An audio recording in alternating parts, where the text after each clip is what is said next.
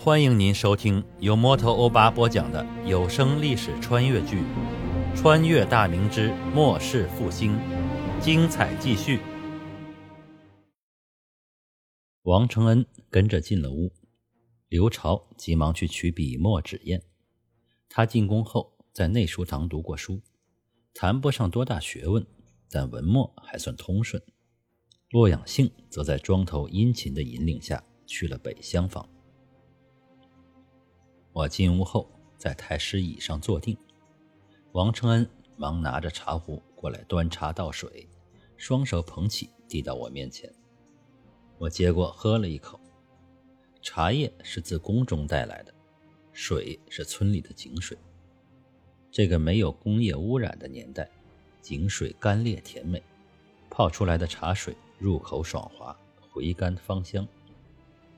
刘朝拿着文房四宝。小跑着进来，我放下茶杯，指了指侧面的椅子，道：“坐。”刘朝哪敢在皇帝面前坐下呀？投手皆摆道：“皇爷面前哪有奴婢的座位？您要折煞奴婢啊！”让你坐你就坐，待会儿朕说的你要写在纸上，你站着怎么写？刘朝这才找了个座位坐下，屁股只挨着半边儿。把笔墨纸砚放在身侧的小几上，歪着身子禀道：“皇爷，奴婢静听圣谕。”庄里有几个粮仓？这次夏粮给宫里的输粮有没有成型啊？回皇爷的话，庄里建有三个粮仓，每个大约能容纳粮食一万担左右。因为夏粮收完不久，一部分尚未晒干，所以收上来的粮食都在粮仓里。加上尚未炼干的，总数约两万担，都是小麦和大麦，没有杂粮。朕记得你说过，一共有三万余亩田地，亩产多少？怎么纳粮如此之多？我疑惑地问道。禀皇爷，亩产平均一担左右。宫里收的田租是实收息，因为是皇庄，所以不交赋税。我皱起眉头，田租怎么如此之多？按人口算的话，农户剩下的口粮岂不是仅仅果腹吗？回皇爷的话，这规矩自隆庆爷起一直就如此。因离京城不远，农闲时节里，庄里的男丁会去城里打短工，多少挣点银钱补贴家用。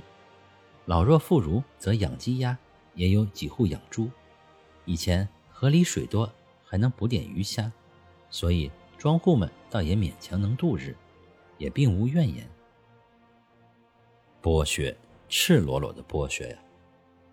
土里刨食辛苦一年，收成的七成要被收走，余粮加杂粮勉强能不被饿死。就这样，大家还觉得是天经地义的，我心里不禁暗暗感叹：从今天起。田租改为实收四，以后是为永利吧？啊，这这皇爷是不是太宽容了？田租可是宫里的一大进项啊，少了进项，宫里的贵人们可是会埋怨闹腾啊。王承恩、刘朝皆大吃一惊，在他们心里，只有皇家的礼仪，皇家水涨了，他们的船才会高。至于这些又穷又贱的庄户，能有口吃的，就是皇家的恩典了。我并不打算向他们俩解释什么叫民权、平等之类的后世价值观，只是果断地挥了手道：“朕意已决，休得啰嗦。宫里谁敢闹腾，朕让他们去守凤阳皇陵去。”二人脖子一缩，再也不敢出声。朕有个打算。预备把这里打造成一个军队的后勤基地，以后大明官兵的衣帽、军粮等都需要出自这里。你开始记录。刘朝迅速拿好笔，蘸好墨，眼睛看向皇帝。你安排人选好大片连接的空地，建造工坊，一是制作军粮，二是制作衣帽，其他的朕还没想好。要建足够宽敞的工坊，能容纳千人劳作。工坊的样式以及如何施工，朕会知会工部，安排相关人等前来。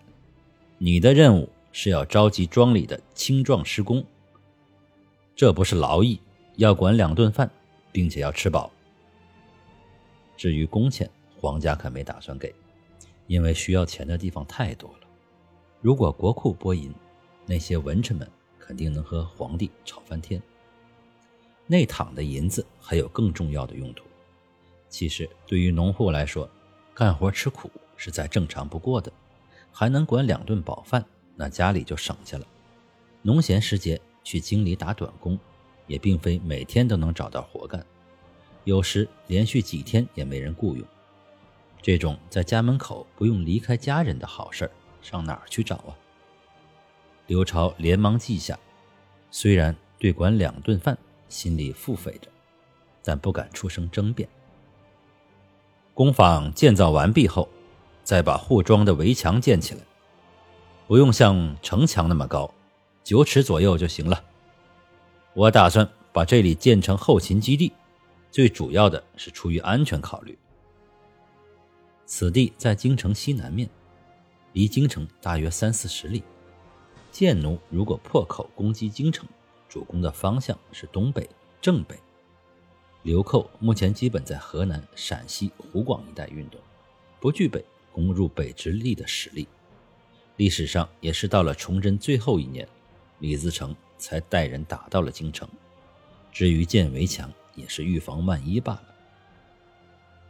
再派人收购鸡鸭种苗，无偿的发放给每家每户，动员老弱妇孺放养。建设几个大型的猪场，每个猪场能饲养猪三百头以上。庄里养猪的那几户有饲养经验，就分别做猪场的主事吧。猪的幼崽，你去京城或者其他地方采买。我端起茶水喝了一口，继续说道：“你着人去收购稻谷、各种豆类、粟、黍等，购回来与小麦、大麦一起，分别磨制成粉。”混合在一起，用大锅加适量的油、盐、糖炒熟，然后让妇女用布匹制成长状的细袋子，每个袋子能装此物五斤左右。五斤这样的军粮，因为加入盐、糖、油等高热量的食物，省着点吃，足够一个士兵七日之用。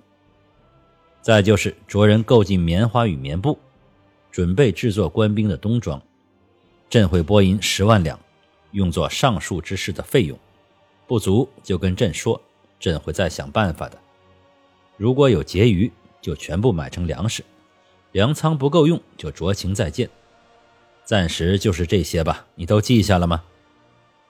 刘朝点头应是。上次拨给洪承畴、卢象升四十万两的银子，这次又拨给刘朝十万两，虽说是为了朱家的江山。可这银子也经不住这么花呀！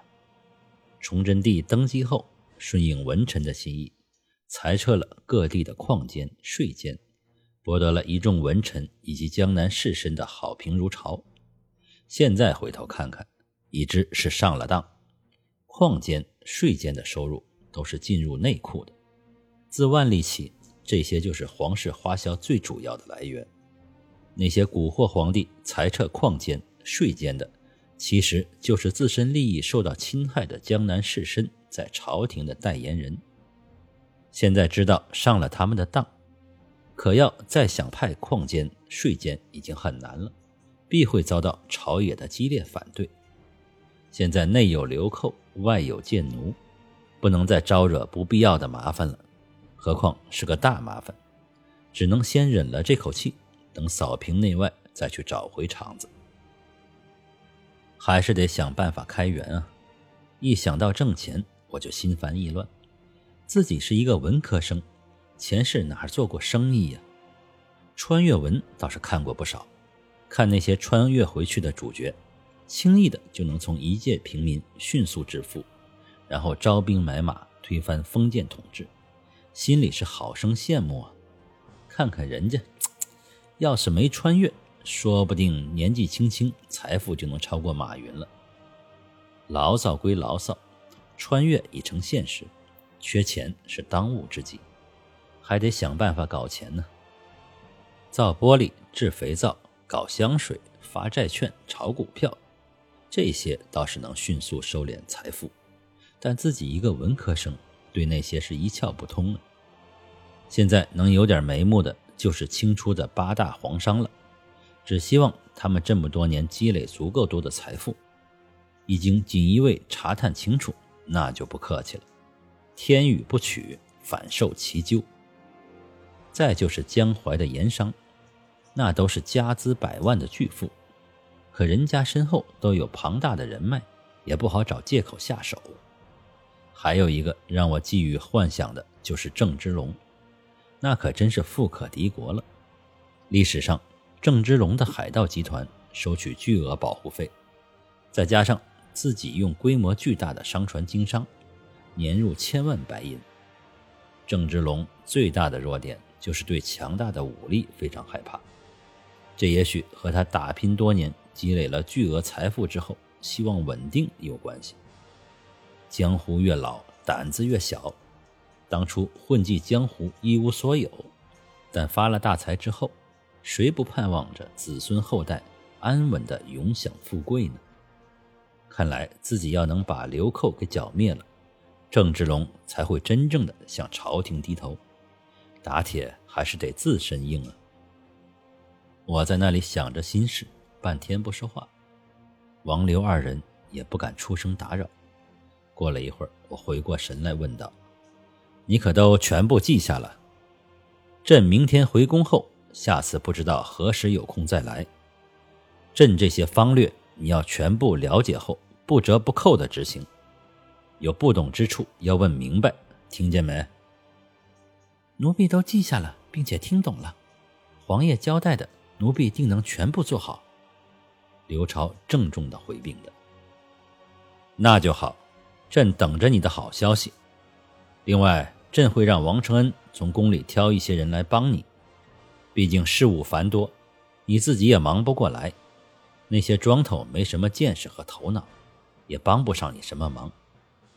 王承恩连忙应下。说话间，洛阳姓屋外求见。进屋后，将手里的奏本双手呈上，看来是锦衣卫整改的新方略已经完成。我拿在手里观瞧，基本和自己说的那些别无二致，还不错。那就先这样吧，回京后立刻实行。洛阳兴躬身应下。天色已到了申时，用过晚饭，一天的奔波也感到疲累，就各自休息。在王承恩的扶持下，我一觉睡到了天明，然后在刘朝恭送下起驾返回京城，静待着黄庄升级改造的讯息。感谢您收听由摩托欧巴播讲的历史穿越剧《穿越大明之末世复兴》，欢迎加入我的八分圈，下集精彩继续。